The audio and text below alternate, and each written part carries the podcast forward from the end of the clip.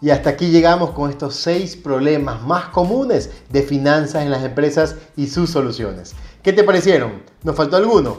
¿Ya empezaste a poner en práctica estos consejos? Y ahora la pregunta del millón. ¿Qué temas quieres que tratemos? ¿Nos ayudas?